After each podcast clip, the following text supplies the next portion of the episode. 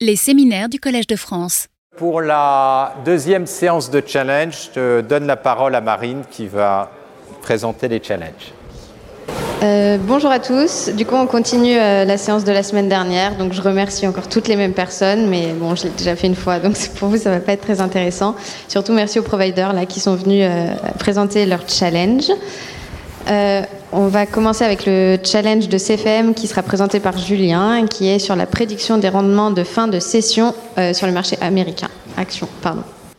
Bonjour à tous. Donc, moi, je suis Julien, je travaille pour Capital Fund Management.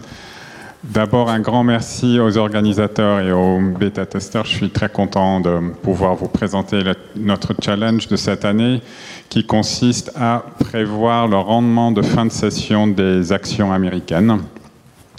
Euh, donc, juste deux mots sur Capital Fund Management. Nous sommes un des pionniers de la gestion quantitative euh, donc nous faisons des algorithmes qui achètent ou vendent des actions des futurs ou des euh, options pour, pour nos clients.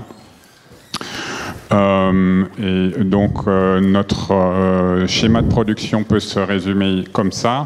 Nous prenons des données, toutes sortes de données, ensuite nous développons des, algorithmes qui traitent ces, données en temps réel et on va envoyer des ordres sur les, sur les marchés à travers le, monde.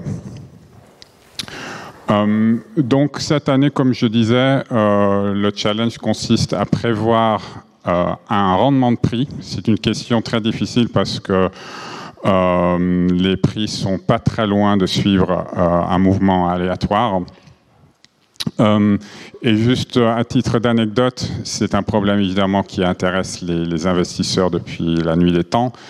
Et euh, euh, lorsque j'étais jeune, il y a fort longtemps, il y avait des théories en vogue qui disaient qu'on pouvait prévoir les prix à l'aide de euh, d'images qu'on voyait dans les, les, cours de prix. Donc là, par exemple, à gauche, vous pouvez reconnaître peut-être avec un peu d'imagination une tasse avec une anse, et à ce moment-là, ça voulait dire que le prix allait monter.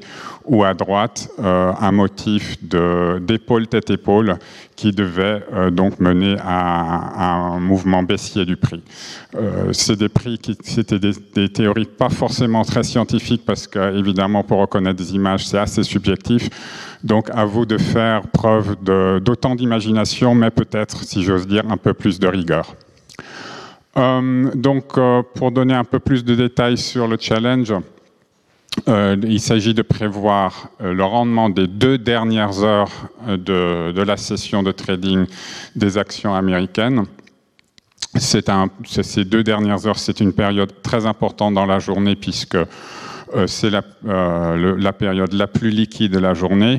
Également, ça contient le prix de clôture qui est utilisé comme, comme benchmark. Et donc, euh, si vous réussissez, à prévoir ces, deux dernières heures de la journée, bah, à ce moment-là, c'est très utile à la fois pour optimiser l'exécution et également faire des stratégies rapides. On a légèrement simplifié le problème, donc le but n'est pas de prévoir le, le, rendement précis. Le, but, c'est euh, de prévoir trois scénarios. Soit le prix monte de plus de 25 points de base, donc un point de base, c'est 1% d'un 0,25%. Soit le prix reste stable, soit de savoir si le prix va baisser de plus de 25 euh, points de base. Donc ici quelques exemples. Donc vous voyez euh, le cours du prix à partir des débuts de la journée. Et là, par exemple, en bas, vous voyez que le prix baisse euh, pendant le début de la session et ensuite il va continuer à baisser. En haut, vous voyez un exemple où le prix monte légèrement et il va rester stable. Donc le but, c'est de savoir ce que le prix va faire pendant euh, cette période grise qui, qui, qui, consiste à la fin de la session. Euh, et donc, vous avez accès pour, pour faire cette prévision à, euh, au rendement de prix pendant la période de 9h30 à 14h, donc le début de session, qui est donné euh, en 53 points, qui consiste à des rendements subsécutifs de 5 minutes.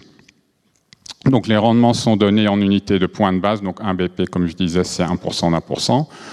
il y a aussi pour chaque ligne euh, l'identifiant de l'action et du jour que vous pouvez utiliser. Donc les, jours et les stocks se répètent. Donc il y a plusieurs fois le même stock, plusieurs fois le même jour dans le jeu de données. Par, contre, pour le, le, dataset de test, ne contient pas les mêmes stocks ni, les mêmes, ni les mêmes jours. C'est une période disjointe. Peut-être à toutes fins utiles, euh, une petite parenthèse technique. Donc, euh, pour, calculer le rendement sur plusieurs périodes consécutives de 5 minutes, vous pouvez tout simplement composer les rendements. Donc, vous connaissez le rendement entre 9h35 et 9h30 et entre 9h40 et 9h35. Et pour connaître le rendement de 9h40 entre 9h30, bah, il suffit simplement de, euh, rajouter 1 au rendement et de faire une multiplication. Mais en pratique, euh, comme les rendements sont très faibles sur 5 minutes, c'est très proche de juste la somme des, deux rendements. Alors le benchmark, euh, donc on a choisi un benchmark qui est un grand classique des Data Challenge et autres Kaggle, qui consiste à faire euh, un XGBoost sur quelques features qu'on a, qu'on a choisis. Donc, euh, premièrement, pour réduire un peu le bruit, on n'a pas donné les, 53 euh, rendements 5 minutes, on a agrégé les, rendements sur des périodes consécutives, sur 8 périodes consécutives. On a calculé quelques statistiques. Euh, et avec ça, on arrive à un taux de prédiction correct d'environ 41%, euh, donc ce qui est légèrement mieux qu'un score aléatoire de 33%. Avant de passer aux recommandations, donc euh, quelques images sur les données. Donc on a trois fichiers le fichier de training, les labels qui, qui s'appelle Output Training CSV et le fichier de Input Test. Alors, pour euh, conclure avec les recommandations, donc premièrement, une question, et je n'en dirai pas plus, euh, mais qui peut être utile, c'est de vous poser la question, est-ce que le période de test est spécial? Euh, Et ensuite, sans vouloir reconnaître des images comme les, tasses ou les épaules tête épaule dans les, dans les patterns de prix, ça peut être utile d'utiliser des techniques visuelles donc là, par exemple, euh, j'ai tracé en forme matricielle le rendement de fin de journée en fonction des jours et des stocks. Et donc vous voyez peut-être euh, des patterns sur certains stocks, donc les lignes horizontales. Il y a quelques lignes euh, bleues claires, ce qui correspond à des rendements stables. Donc il y a des stocks qui, de manière générale, ne bougent pas beaucoup, donc ça peut être utilisé. Et on voit aussi des lignes verticales euh, ça correspond à des jours précis. Donc il y a des jours où tous les actions baissent et il y a des jours où tous les actions montent, ce qui est aussi assez, assez cohérent. Et j'en conclus là. Euh, est-ce qu'il y a des questions? Pas de questions.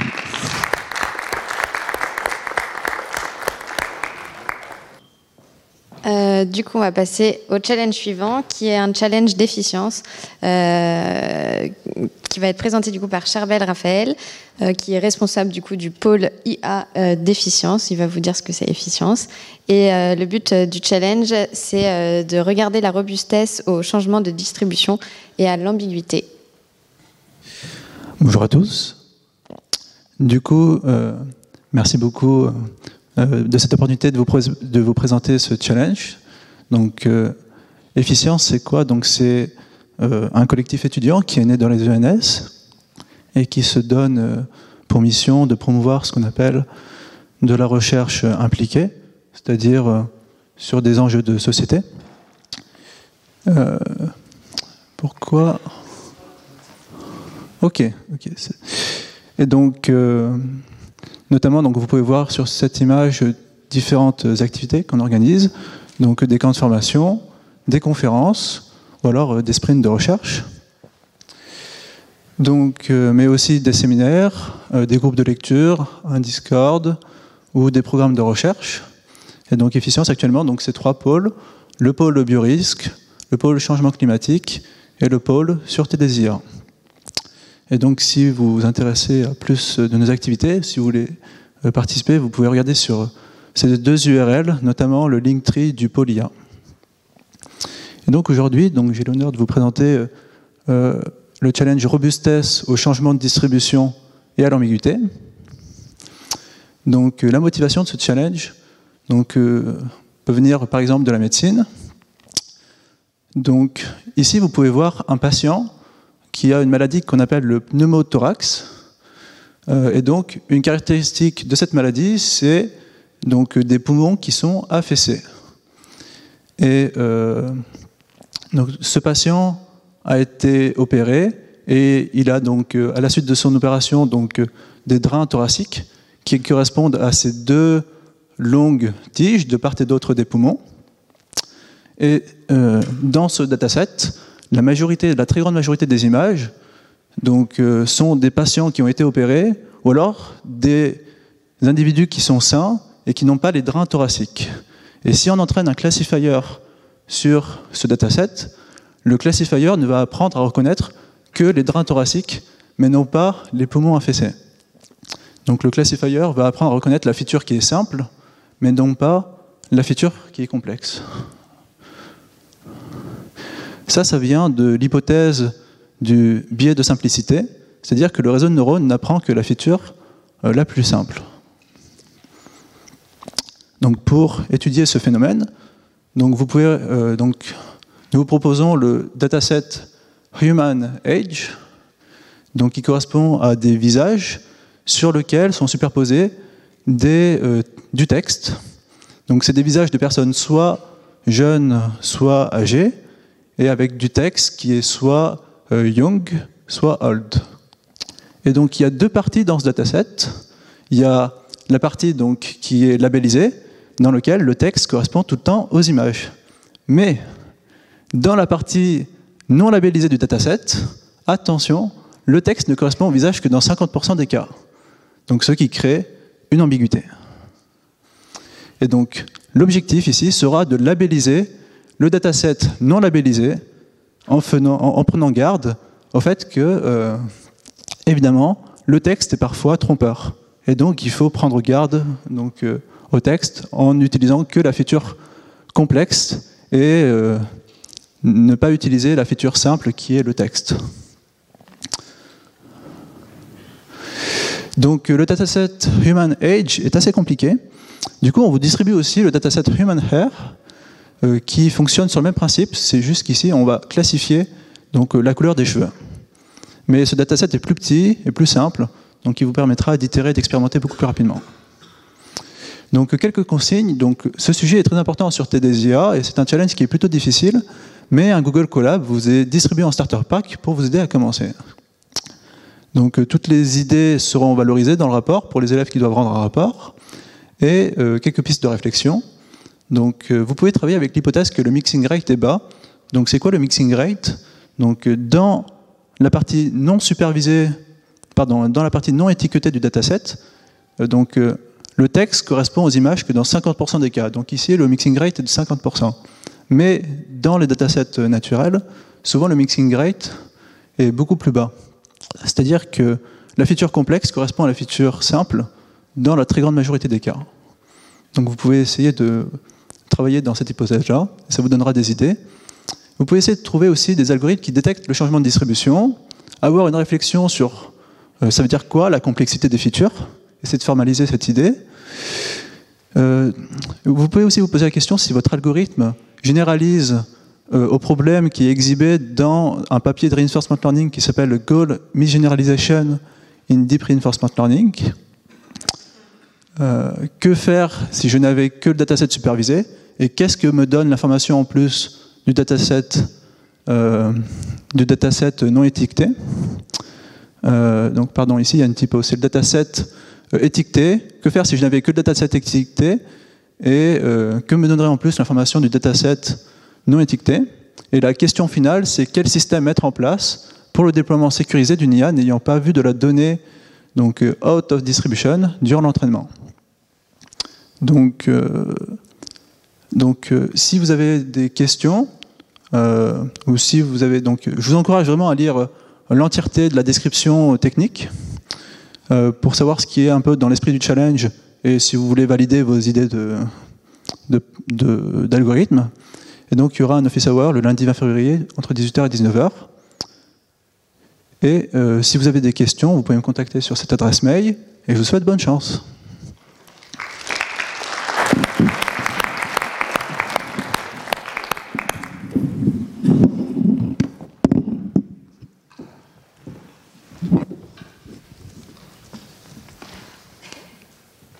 Euh, du coup, pour la suite, on va passer à la présentation de l'AMF qui sera sur la malédiction de la table des matières. Euh, donc c'est Christophe qui va vous présenter ça et qui est data scientist euh, à l'AMF.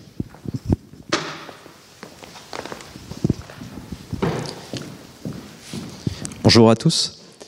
Euh, donc l'AMF, c'est l'autorité des marchés financiers. Elle est chargée de, réguler les, marchés financiers et notamment nous dans l'équipe Thierry, on est, euh, on est dans la partie surveillance et la partie, euh, on a deux aspects, la partie surveillance des marchés financiers et la partie euh, données. donc le contexte de ce challenge, donc c'est une nouvelle réglementation qui est entrée en vigueur, c'est la taxonomie européenne. donc c'est une classification des activités économiques durables sur le plan environnemental. Et donc ça permet notamment de, mesurer à quel point un investissement est, est vert, euh, donc, euh, depuis 2022, euh, donc les sociétés cotées sont soumises à, cette réglementation. Elles doivent déclarer des indicateurs dans leur, indicateurs clés de performance liés à cette taxonomie dans leur rapport financier annuel.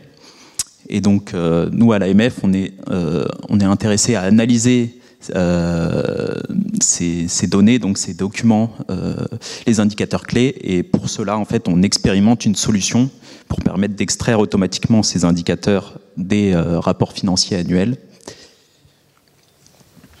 Donc voilà pour le, pour le contexte. Donc les rapports financiers annuels, c'est des, des, documents qui sont, qui sont assez longs, qui sont assez, assez hétérogènes. Tous, les, tous les émetteurs ne, présentent pas le document de la même façon. Il y a plus ou moins de, sections, de sous-sections, etc. C'est des documents qui sont au format XHTML, donc euh, euh, normalement c'est censé être une bonne nouvelle puisque c'est un format qui est censé être machine readable, mais en pratique euh, il est assez complexe euh, d'être machine readable, notamment euh, dû à une mauvaise qualité de l'usage des, balises.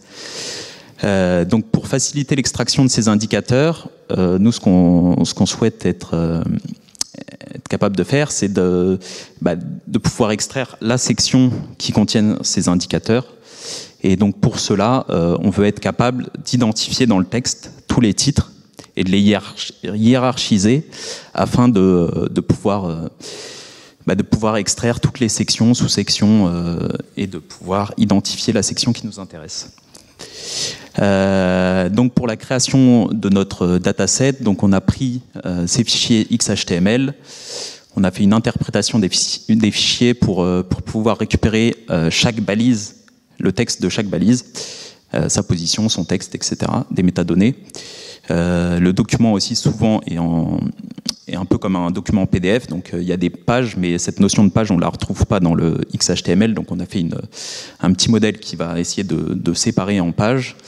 Ensuite, on va retravailler sur les, sur les blocs pour essayer de fusionner et avoir qu'un seul bloc, que le titre soit que dans un seul bloc.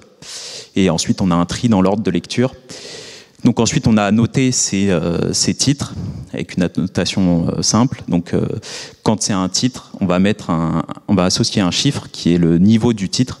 Donc 0 c'est le titre du document, 1 c'est le titre des sections, 2 sous-sections, etc.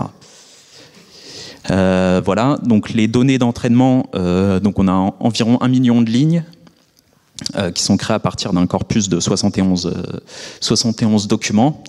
Euh, donc dans ces données, qu'est-ce qu'on a? Donc on a un, index euh, et un nom de fichier. Donc ça, c'est pas des données qui servent à l'entraînement, c'est ce qui va servir à, joindre euh, les, données avec les labels. On a le numéro de page donc de notre séparation en page. On a le texte. On a plusieurs coordonnées. je ne veux pas rentrer dans les, dans les détails, mais en gros, c'est les coordonnées de la, la box. Et on a la police, la taille de la police, la couleur de la police, le style de la police. Et enfin, les annotations. Euh, donc le but, c'est de prédire pour chaque bloc de texte euh, s'il s'agit d'un texte et quel est son niveau.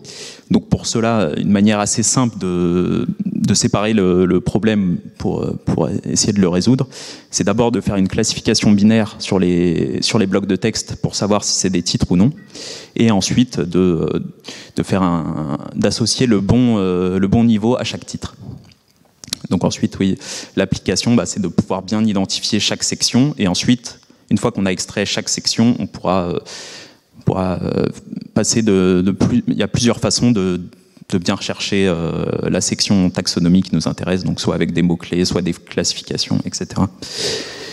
Euh, voilà, donc pour mesurer la performance euh, des, prédictions, nous, ce, qui nous intéresse, c'est pas tant le, niveau en soi des titres, c'est plus est-ce qu'on va bien récupérer avec ces niveaux de titres l'entièreté de la section, ou est-ce que euh, donc là c'est le cas dans l'encadré le, vert là le titre 1 et le titre 2 sont bien prédits donc on va récupérer l'entièreté de la section 1 par contre si on a une mauvaise prédiction sur un titre bah, par exemple là le 1.2 on le prédit en étant titre 3 et ben euh, ça va ça va faire en sorte que sur la section 1.1 on va récupérer deux fois plus de texte que, euh, que ce qu'on voudra. Bon, euh, là, euh, je vais pas expliquer en, détail, c'est expliqué aussi sur la page du challenge, si, jamais. Donc dans un premier temps, pour notre benchmark, nous on a fait la classification binaire des blocs de texte, donc avec un, réseau de neurones récurrents. Donc de manière séquentielle, on a regardé 10 blocs autour euh, du bloc de texte sur lequel on, va faire la prédiction pour savoir si c'est un titre ou non. Et donc euh, les features créées, donc on a, la taille du texte. Euh, logiquement, un, bloc de texte qui contient un titre, ce sera plus court qu'un qu paragraphe. on a bah, la taille de la police, l'utilisation de la police dans le document etc. etc. Euh, une regex aussi qui va chercher du coup la numérotation des titres. Euh, en général, les titres, euh, si ça commence par 1.1, en général, ça sera un titre. Donc ce modèle, on a eu un F1 score de, de 0,71. Et ensuite, sur la deuxième partie, pour pouvoir mettre le, le, niveau de titre, donc là, on a, on a fait un, un classifier qui va chercher à prédire du coup si un titre par rapport au précédent, est-ce qu'il est au même niveau, est-ce qu'il est euh, de niveau inférieur ou supérieur? Et, euh, et donc voilà, c'est un, modèle assez simple, mais euh, ensuite on va avoir une étape du coup de reconstruction où on va euh, bah, à chaque fois euh, si on va faire de manière séquentielle donc si on descend d'un niveau bah, on va ajouter un niveau. Si on remonte d'un si on, est au même niveau on va mettre le même niveau. Et si on remonte d'un niveau par contre il faut faire attention euh, à savoir si on remonte d'un seul échelon. Donc si on passe du 1.2.3 à un titre euh, 1.3 ou si on passe d'un 1.2.3 à un titre 2 du coup ça dépend de combien on remonte. Et donc là on a une une règle qui va chercher à, faire matcher avec les titres précédents au niveau de la taille de la police. Euh, donc là, c'est le cas pour le titre 2. Donc voilà, donc ce, random classifier, euh, il a obtenu un, score de 0,87. Et donc si on met les deux modèles bout à bout, avec notre métrique, on obtient environ euh, 51% des, des sections qui sont, euh, qui sont bien récupérées. Donc, euh, donc voilà. Donc vous avez une marge de manœuvre pour améliorer ça. Et donc n'hésitez pas si vous avez des questions, euh, que ce soit maintenant ou euh, plus tard via l'adresse mail.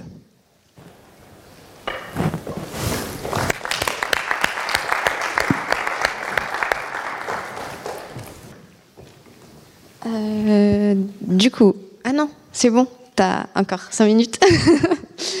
Euh, du coup, on va passer à, la présentation de SNCF avec Rémi, qui est responsable du Data Lab de Mass Transit Academy. Et euh, donc, il va parler de son challenge sur la prévision en temps réel de l'affluence à bord des trains. Merci beaucoup, Maï. Bonjour à toutes et à tous. Je suis ravi de pouvoir présenter ce challenge de SNCF Transilien. Et donc SNCF Transilien, c'est l'opérateur de train de banlieue en Ile-de-France. On opère toutes les lignes qui sont intitulées par des lettres, pardon, et à part la B et la A qui est coexploitée avec la RATP. On est un opérateur dit en mass transit parce qu'on transporte beaucoup de gens avec beaucoup de trains. On a plus de 6000 trains qui circulent chaque jour avec, euh, qui transportent 3,4 millions de voyageurs par jour également. Et un des enjeux des opérateurs en mass transit, c'est l'affluence. Aujourd'hui, il y a deux raisons qui font que l'affluence est devenue euh, prépondérante. La première, c'est que avec le ou la Covid, on s'est rendu compte d'autant plus qu'il y avait beaucoup de monde dans les transports en commun et que c'était peut-être un problème pour les transports en commun. Avant, on utilisait l'affluence essentiellement pour construire des offres de transport. Maintenant, on s'est dit, mais en fait, il faudrait peut-être le donner aux voyageurs aussi pour qu'ils puissent adapter euh, leur, euh, leur trajet en fonction de cette, euh, cette information-là. Et la deuxième raison, qui est plus de long terme, c'est qu'aujourd'hui, on remplace nos matériels roulants par des nouveaux matériels roulants. Et ces rames, elles sont équipées de capteurs, et notamment des capteurs infrarouges au niveau des portes, dans le cadre transilien, qui permettent de compter le nombre de personnes qui montent et qui descendent pour chaque porte du train, et ce, à chaque sortie de gare. Donc à chaque fois qu'un train sort de la gare, il nous envoie un fichier de comptage qu'on traite et qu'on insère dans notre SI. Ce qui fait qu'aujourd'hui, on a deux services aux voyageurs qui sont proposés. Un premier service aux voyageurs à l'échelle du train au moment du calcul d'itinéraire et un autre service qui va être déployé au niveau des, des écrans gare pour pouvoir afficher l'affluence par zone du train. Sauf que, comme pour le retard, on a un problème, c'est que on peut euh, vouloir donner l'information de retard du train, mais sauf que euh, ce qu'attend le voyageur au, moment où il attend, ce que vous attendez tous et ce qu'on attend tous au moment où on attend notre train, c'est d'avoir le, retard qui aura effectivement lieu lorsqu'on va monter dans le train. Et pas le retard euh, qui est à 5 gares du train ou qu'on connaît parfaitement parce qu'on on mesure le retard. Et si on fait le parallèle avec l'affluence, c'est pareil, on ne veut pas savoir euh, l'affluence. En tant que voyageur, on ne veut pas savoir l'affluence qu'il y a dans notre train, mais l'affluence qu'il va y avoir au moment où on va monter dans notre train. Ce qui implique des... En fait, c'est un, problème assez intéressant parce qu'on va avoir des trains qui circulent d'espace en espace. Donc, on va avoir un phénomène spatio-temporel dans le temps et dans l'espace qui nous permet d'avoir de l'information en temps réel sur ce qui est en train de se passer. Est-ce que nos prévisions étaient correctes avant ou bon? Bref, on n'en est pas du tout là aujourd'hui. Et là, on vous présente un problème beaucoup plus simple qui est juste de vous donner un ensemble de variables contextuelles, l'heure, le sens, la composition du train, est-ce que c'était une UM ou une US, c'est-à-dire deux, deux rames ou une rame. Et par contre, on essaie d'introduire un peu cette notion de spatio-temporalité avec des variables dites autorégressives, au sens où on vous donne dans le challenge des informations sur les taux d'occupation aux précédentes gares pour le même train et des précédents trains à la même gare. Si vous avez des questions, n'hésitez pas à me les poser à la fin. Et donc la, métrique qu'on vous propose, c'est euh, bah, le MAE, simplement entre les taux d'occupation. Ce qu'il faut voir, c'est que pour le moment, le benchmark, il fait 1% d'erreur. donc il fait un taux le taux d'occupation est à 1%. Mais en fait, 1%, c'est beaucoup parce que la capacité d'un train, c'est en gros 1800 personnes. Donc en fait, 1%, c'est 20 personnes à chaque arrêt. Le modèle, on propose un benchmark euh, naïf, un peu, euh, au sens où pour chaque euh, train, K c'est le train, S c'est la gare, on fait un modèle linéaire qui prend en compte ce qui s'est passé à la gare précédente et ce qui s'est passé pour le précédent train. On vous donne 30, plus de 30 000 arrêts d'entraînement et, un jeu de données de 10 000 arrêts. Voilà. Euh, si vous avez des questions, n'hésitez pas.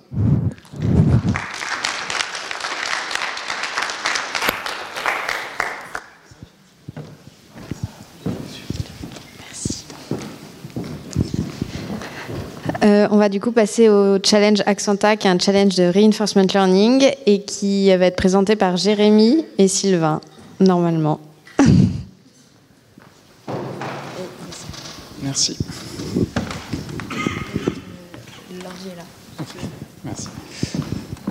Euh, donc bonjour à tous. Donc, euh, donc je suis Jérémy de l'entreprise Accenta et euh, avec mon collègue Sylvain. Donc on va vous présenter le, le, challenge d'apprentissage par renforcement que nous vous proposons cette année. Donc avant de commencer, quelques mots sur l'entreprise Accenta. Donc Accenta, c'est une start-up qui investit dans, les deep tech et dans la transition énergétique et qui propose une solution innovante euh, qui euh, combine euh, l'apprentissage automatique, l'optimisation mathématique et le stockage intersaisonnier de chaleur pour réduire les émissions de gaz à effet de serre et la consommation énergétique des bâtiments, enfin, surtout sur la partie chauffage et climatisation consommée donc par ces bâtiments. bonjour à tous et bonjour à toutes. Euh, donc, euh, le, challenge qu'on vous propose aujourd'hui euh, va porter sur l'optimisation de, des émissions de gaz à effet de serre qui sont dues au chauffage et à la climatisation de grands bâtiments. On va vous demander donc de proposer un algorithme pour optimiser les systèmes de pilotage dynamiquement de ces bâtiments afin de réduire ces émissions de CO2. Donc euh, Accenta propose déjà aujourd'hui des solutions à ce type de problème qu'on peut regrouper en deux types. Tout d'abord, vous avez euh, la mise à disposition de systèmes de chauffage, euh, de systèmes de stockage pardon, qui vous permettent de produire de la chaleur, mais aussi de la stocker et de la consommer de façon optimale et dynamique en fonction des conditions. Et la conception d'algorithmes de pilotage optimisé qui vont reposer sur des modèles prédictifs euh, afin de proposer des solutions qui soient adaptatives et adaptées à chaque bâtiment considéré. Aujourd'hui, ce qu'on va vous demander, c'est dans ce challenge, ce qu'on va vous demander, c'est de d'améliorer cette seconde partie, c'est-à-dire de proposer des nouveaux algorithmes à base d'apprentissage par renforcement pour euh, l'optimisation de ces, systèmes thermiques. Alors juste un petit mot sur l'apprentissage par renforcement, puisque euh, contrairement à la majorité des challenges qui vous ont été proposés, euh, on ne va pas euh, résoudre des problèmes d'apprentissage supervisé ou non supervisé. L'apprentissage par renforcement diffère assez sensiblement de ces approches. Votre objectif va pas être euh, de créer un algorithme capable de générer des échantillons aléatoires sous une distribution complexe, mais va être de générer un agent qui va prendre des décisions séquentielles. Et donc la différence majeure va être que vous allez proposer une politique qui va devoir proposer, euh, introduire des solutions euh, de contrôle dynamiques et devra s'adapter en fonction d'un contexte aléatoire et d'une interaction avec euh, un environnement. et donc, bon, vous avez sûrement entendu parler de, ces méthodes d'apprentissage par renforcement, mais je vous en dis un petit mot de façon générique, et ensuite Jérémy vous proposera les versions les plus, les plus précisément liées à Accenta. Donc, votre agent, vous allez devoir définir une politique euh, optimale. Donc cette politique, ça va être un modèle paramétrique qui va dépendre d'un certain nombre de paramètres que vous définirez. Et votre agent va devoir prendre une action à chaque instant en fonction de son environnement. Cette action aura deux conséquences, c'est de mettre votre agent dans un nouvel état et ça va vous générer une récompense liée à l'interaction avec l'environnement. Votre objectif va être de séquentiellement mettre à jour les paramètres de la politique afin euh, d'optimiser les récompenses cumulées au fil du temps, qui seront liées à l'optimisation énergétique de ces bâtiments. Et euh, donc je vais maintenant laisser la parole à Jérémy pour vous expliquer euh, dans le contexte Accenta ces méthodes de renforcement. Merci. Donc après cette présentation euh, générale du cas de, l'apprentissage par renforcement, nous allons regarder d'un petit peu plus près le, framework spécifique en fait au challenge qu'on vous propose cette année.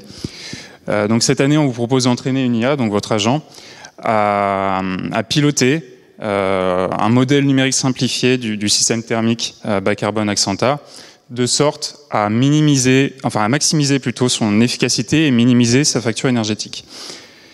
Donc pour ça, à chaque pas de temps, euh, pour prendre les décisions, votre agent en fait aura à sa disposition un certain nombre d'informations, notamment euh, les conditions météo locales au bâtiment. Donc évidemment, cette information est très, très importante, euh, car la, la, quantité de chaleur à produire pour le bâtiment dépend évidemment directement euh, de, la température qu'il fait à l'extérieur. Et vous aurez aussi à disposition donc les, prévisions météo euh, pour les prochaines heures à venir, pour anticiper euh, ce qu'on devrait faire pour produire efficacement la, chaleur. La, quantité de chaleur dont a besoin le bâtiment à l'instant T pour respecter le confort thermique de ses usagers le niveau de stock actuel euh, dans le bâtiment, niveau de stock thermique actuel dans le bâtiment, et une information temporelle, donc la, date et l'heure euh, courante. Et à chaque pas de temps, donc votre, agent aura plusieurs, euh, plusieurs leviers à, à, sa disposition pour piloter le système thermique, à savoir la quantité d'énergie produite avec chacun des équipements du système thermique disponible, sachant que chaque équipement a une efficacité euh, variable en fonction des conditions courantes, donc euh, conditions météo et euh, besoins thermiques actuels. Et que le choix de, répartition de cette production aura bien sûr un, impact sur le long terme. Autrement dit, les décisions qui sont prises au, temps T impacteront l'efficacité de toutes les décisions futures. Et ces choix déterminent aussi de, de façon implicite la quantité d'énergie à stocker ou à déstocker. Donc ce, challenge n'étant pas un challenge euh, d'apprentissage supervisé, le processus d'écriture et d'évaluation euh, du, modèle est un petit peu différent des, autres challenges. Euh, l'environnement sur lequel entraîner votre agent sera installé via, une commande PIP, hein, comme n'importe quelle, quelle bibliothèque Python. Et vous serez amené donc à écrire et entraîner votre agent sur votre machine. Et une fois que vous serez satisfait du résultat, vous devrez publier pour évaluation euh, donc cet agent entraîné sur la plateforme ENS via un référentiel euh, Git que vous aurez préalablement créé sur GitHub ou sur GitLab. Donc le choix d'implémentation de l'agent est, très, libre, tant au niveau technique qu'au niveau algorithmique. La seule contrainte, c'est d'implémenter une fonction prédéfinie en Python pour que l'agent puisse être chargé correctement par la plateforme. Mais tout ça, c'est expliqué donc, sur, la, page suivante. Euh, sur, cette, euh, sur cette page, vous aurez aussi un exemple d'agent préentraîné euh, montrant donc comment concrètement implémenter un agent et comment l'entraîner. Et toute la procédure d'évaluation est quant à elle documentée sur la plateforme ENS. Alors la, page du challenge n'est pas encore disponible sur la plateforme, elle le sera normalement ce soir ou ici demain matin. Mais en attendant, vous pouvez déjà euh, tester l'environnement et tester l'apprentissage de l'agent euh, sur cette, page-là. Donc si toutefois vous avez besoin d'informations supplémentaires, nous pouvons très bien euh, organiser une ou deux sessions de questions-réponses regroupées dans, les jours à venir. Et si, là vous avez des questions, n'hésitez pas à nous contacter.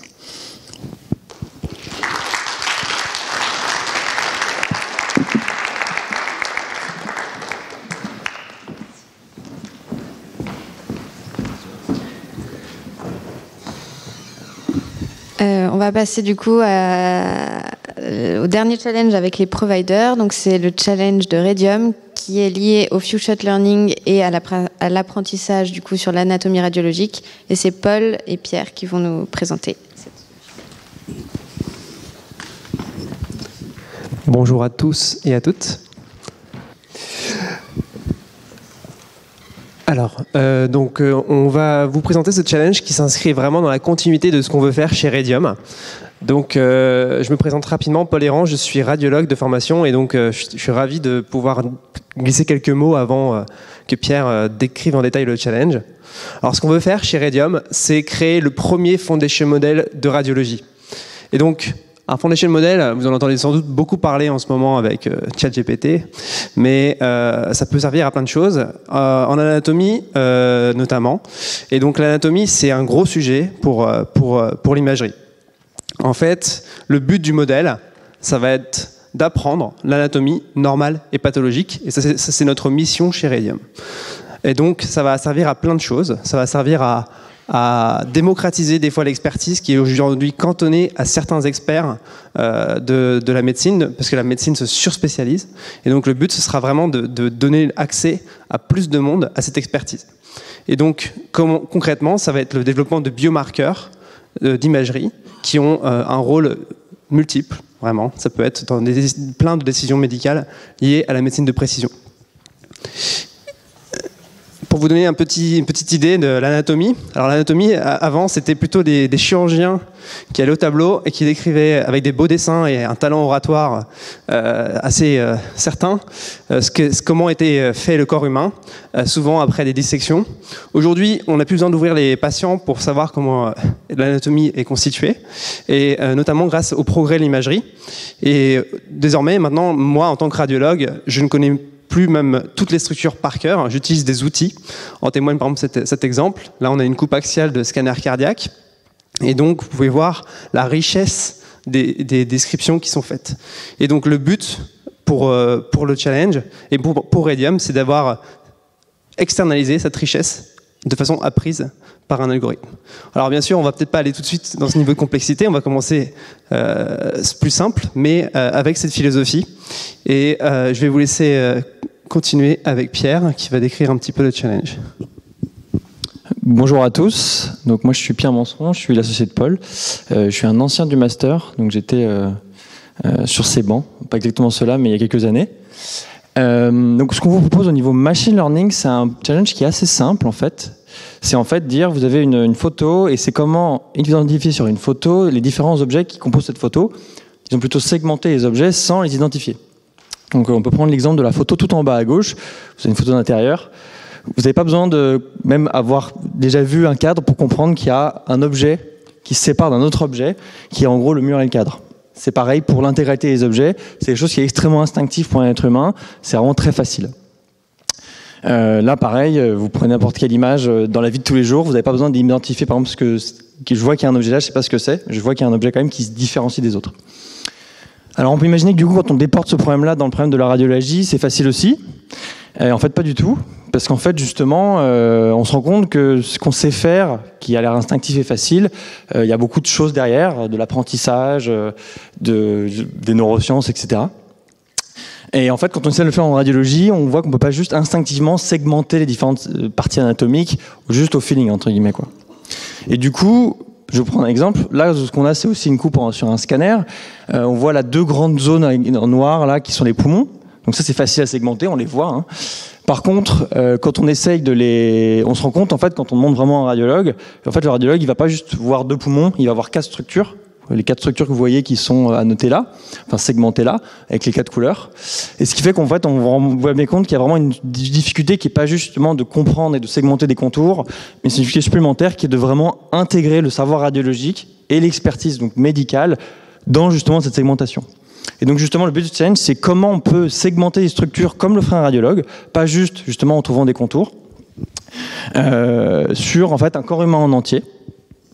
donc justement, en termes de data, donc qu'est-ce qu'on vous fournit? On vous fournit un dataset de euh, d'images 2D, donc des images très simples, qui sont des coupes aussi de scanner, des coupes axiales, qui sont du, du, corps humain entier. Donc vous avez euh, la tête jusqu'aux pieds, en passant par les poumons, l'abdomen, etc. Euh, donc là, c'est une image qui est entre guillemets relativement moche, mais c'est justement pour vous montrer que justement en scanner aussi et eux qui sont pas forcément très faciles et que c'est ça le métier du radiologue. Donc ces images qui sont de 512 par 512, euh, des images qui sont grayscale, donc il n'y a pas de RGB, c'est juste un seul channel. Vous pouvez les ouvrir avec pile, j'ai mis un petit exemple en bas. Euh, le dataset, c'est 1000 images de train et 500 images de test. Il y a une petite subtilité sur le train, je vais venir juste après. Mais du coup, en termes de X, c'est vraiment très simple, c'est très classique. Pas le bon ordinateur. Ensuite, le label, là, ça se corse entre guillemets un peu, mais ça reste entre guillemets relativement simple. Le label, c'est quoi? C'est aussi pour chacune des images en entrée un Y, qui est aussi une image en sortie, qui est une segmentation map, donc qui a la même taille, 512 par 512. Le contenu de cette segmentation map, par contre, c'est de sont des, des, integers, donc euh, en gros des, des entiers, pardon, qui correspondent à l'index de la structure que vous voulez segmenter par exemple, euh, vous pouvez avoir euh, le 1, c'est la structure qui va avoir le numéro 1, c'est le foie, la structure qui va avoir le numéro 2, c'est le côlon, le numéro 3, c'est une des côtes, etc. un truc à noter, c'est que le 0, c'est une valeur un peu spéciale, qui est le background, et il y, a quelques organes qui sont aussi destinés dans le background, des organes un peu compliqués ou trop compliqués. Voilà. Euh, le dataset, toujours, du coup, c'est 1000 tests, 1000 trains et 500 tests. La subtilité, c'est qu'en fait, on n'a pas voulu que ce soit trop facile, entre guillemets. Alors, on verra ce que ça veut dire comme hypothèse.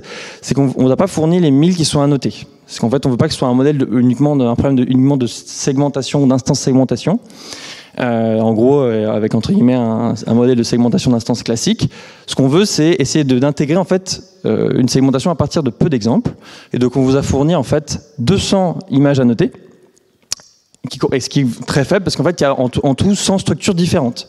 C'est-à-dire que sur tout le corps humain, il y aura 100 possibles structures en tout qu'il faudra identifier. Par contre, on vous donne 800 images de plus qui correspondent en fait à des images qui peuvent aider un algorithme à s'améliorer, à améliorer l'entraînement de l'algorithme dans des styles qui ce qu'on peut appeler semi-supervisés, self-supervisés, etc. Justement, c'est un peu des, des intuitions qu'on a un peu poussées, c'est de dire est-ce qu'on pourrait pas justement booster les performances de l'algorithme avec de la data non annotée?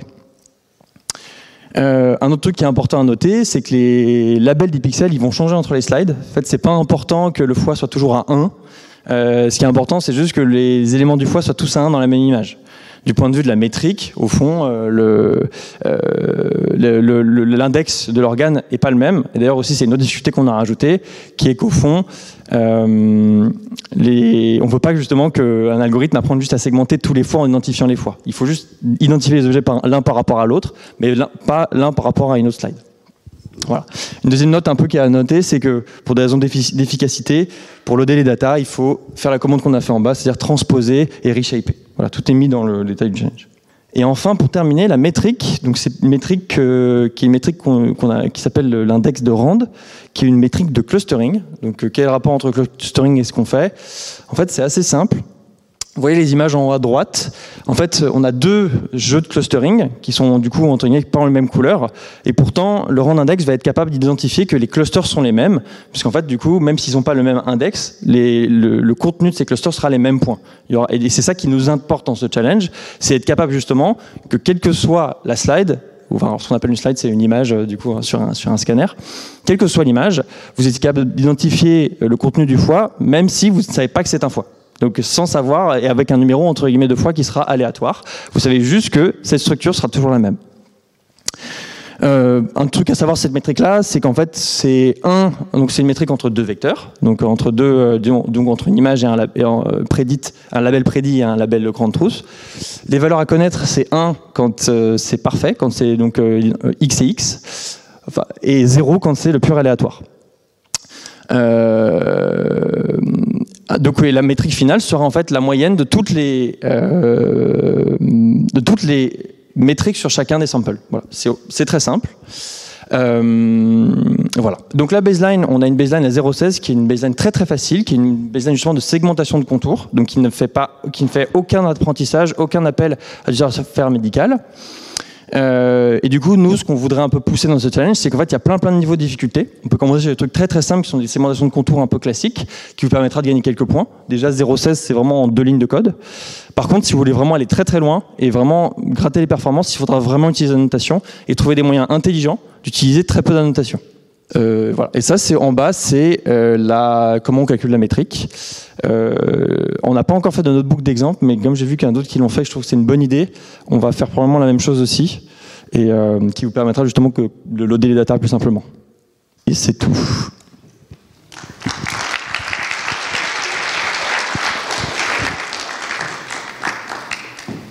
Merci à tous. Il reste un challenge. le provider n'a pas pu être présent et le bêta-testeur non plus. Donc, je vais juste vous donner le but du challenge parce que je n'ai pas l'expertise du coup sur les données, etc. Mais, euh, euh, tout est expliqué du coup sur la page du challenge. Donc, c'est euh, un challenge de Royal Group qui est un, un, challenge lié à la physique des matériaux. Le but, c'est d'identifier dans des images 3D des structures qu'ils appellent colloïdes. Et donc, c'est un type de particules. Et euh, le petit truc, c'est que les données sont très bruitées parce que je pense que c'est des données euh, vues par microscope. Donc leur but à eux, c'est vraiment de pouvoir suivre comment se déplacent ces colloïdes après euh, dans les différentes images données par un microscope. Et ce qui est aussi un peu plus complexe, c'est que dans une image, vous ne savez pas combien de colloïdes vous devez détecter. Donc voilà l'intérêt du challenge et pourquoi il est compliqué et ils veulent voir euh, si les techniques de machine learning euh, pourront battre les techniques classiques qu'eux ils utilisent, qui sont euh, des techniques qui utilisent, enfin qui retrouvent 30% des, des, colloïdes dans les images qu'ils ont. Voilà. je ne pourrais pas répondre aux questions s'il y en a, mais si vous voulez me les donner, je pourrais les donner au, au provider par mail et il pourra, il pourra y répondre. Voilà. Du coup, merci pour votre attention. La semaine prochaine, vous pourrez avoir des présentations des solutions des challenges de l'année dernière pour vous donner un peu des exemples de ce qui peut se faire euh, sur différentes thématiques. Bonne journée à tous. Retrouvez tous les contenus du Collège de France sur www.colège-2-france.fr.